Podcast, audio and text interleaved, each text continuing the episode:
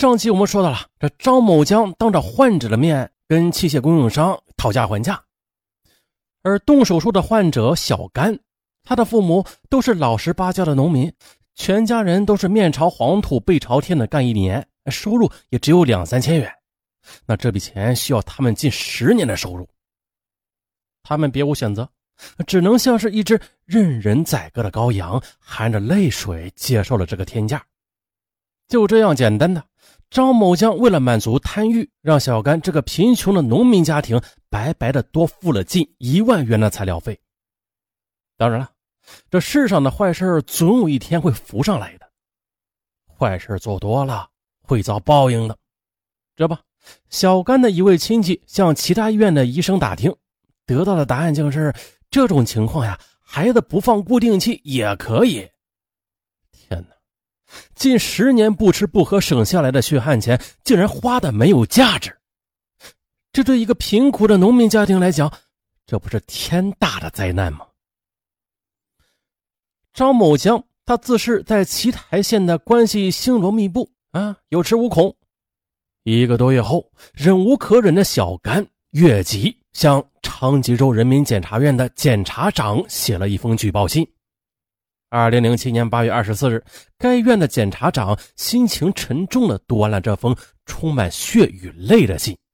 信中有句话让他很动容：“我听说过市场上买牲畜可以讨价还价，但是从来没有听说过医疗器械在弹指间这般身价倍增的。在依法治国的今天，这法网恢恢，是否真的能？”疏而不漏啊！作为一个农民的儿子，我拭目以待。检察长看完信之后，立即将此案批转至奇台市人民检察院查办。该院成立了以检察长为组长的办案组，迅速的开始查办此案。办案组决定了从调查张某江的丰田小轿车入手。当时的该车售价是十几万元。而作为二级甲等医院的奇台县人民医院医生，月平均是两千多元。啊，张某江他如何能买得起该车？肯定是有猫腻儿的。经调查，车管部门登记显示，该车车主是乌鲁木齐市某医药公司的经理莫远月。接着，办案组兵分两路，一路是调查张某江的银行存款，一路又调查莫远月。可是经调查，当地所有的银行营业网点都没有以张某江名义开立的存款账户，我突破口那就只能放到这辆车上了。莫远月强调车是他的，政法机关无权过问隐私。但是办案人员依法搜查，从他办公室里又找到了一份公司向奇台县人民医院供货的账单，让人触目惊心呐。进价近千元的器械到了医院，价格便暴涨了几倍、十几倍乃至几十倍。办案人员随之又调整了战术，把火力点又放到账单上。说吧，为了获取暴利，你和接货方配合默契，心照不宣。你不愿讲车，那好，那咱就讲讲账单。哎呦！莫远月害怕因为保护张某江而把自己陷进去，于是决定了竹筒倒豆子，全部倒出。他破口大骂张某江这孙子太黑了。二零零六年五月十二日，奇台县人民检察院以张某江涉嫌受贿立案侦查。可是张某江在接受询问之时，突然倒在地上打滚称胆囊炎发作了。于是啊。办案人员马上就近送他到奇台县的人民医院，但是张某江又提出啊，让院长及好友张全诊治。检察官们心知肚明的，盯住诊治这个全过程，形影不离。结果呢，张某江企图与张全串供的计划也是落空了。二零零六年六月十九日，再次询问张某江。可是这小逼崽子，他利用上卫生间的机会，将佩戴在胸前的一个小金佛坠子吞入腹内，然后又绝食示威。办案人员当即呢将张某江又送到兵团农六师奇台垦区医院，张某江要求动手术，但是检察官请求专家在不动手术的情况下，通过胃镜取出了腹中的小金佛。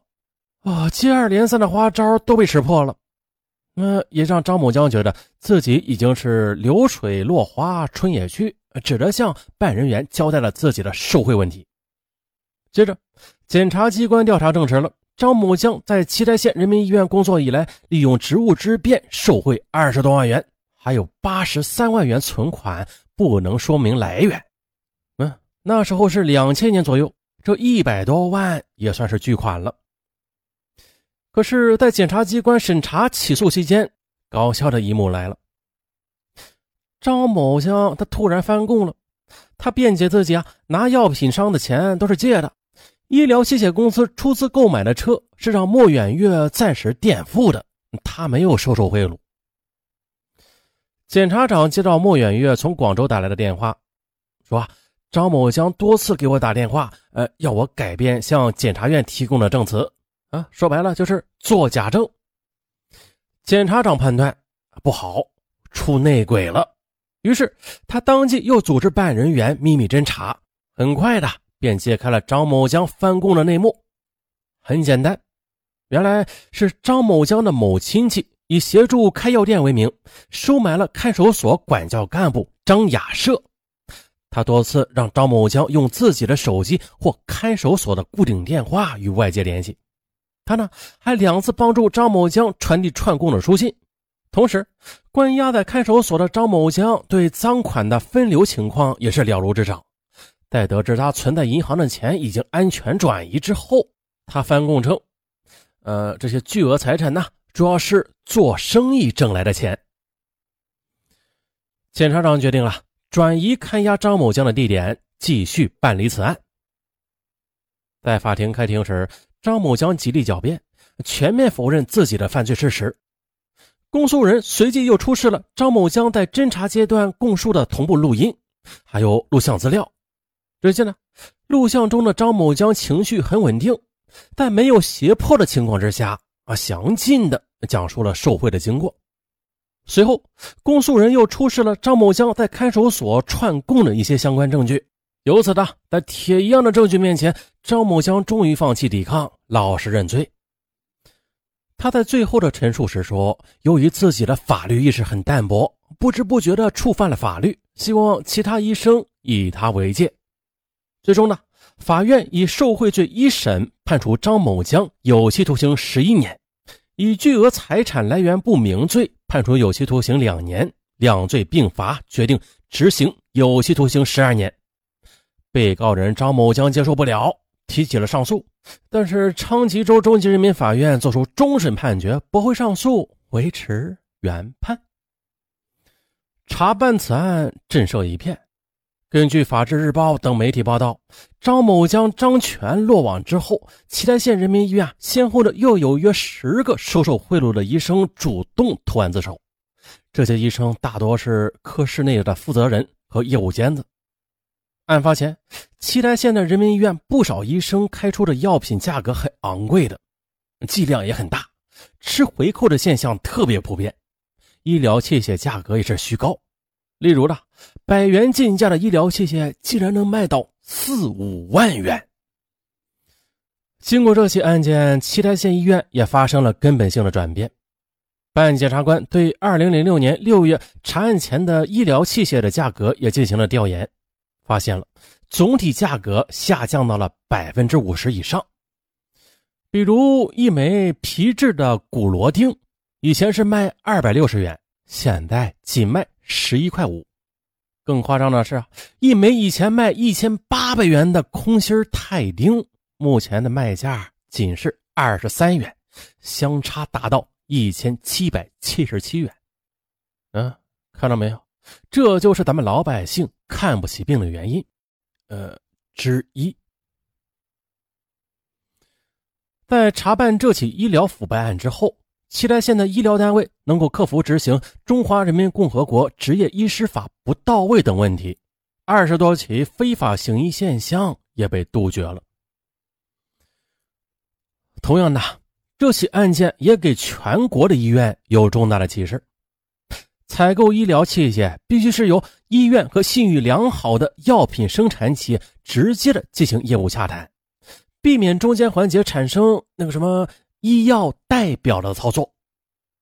应该集中采购、招标采购、实施品种、价格等公示制度，并且应该加大政府干预，由物价部门实行统一定价。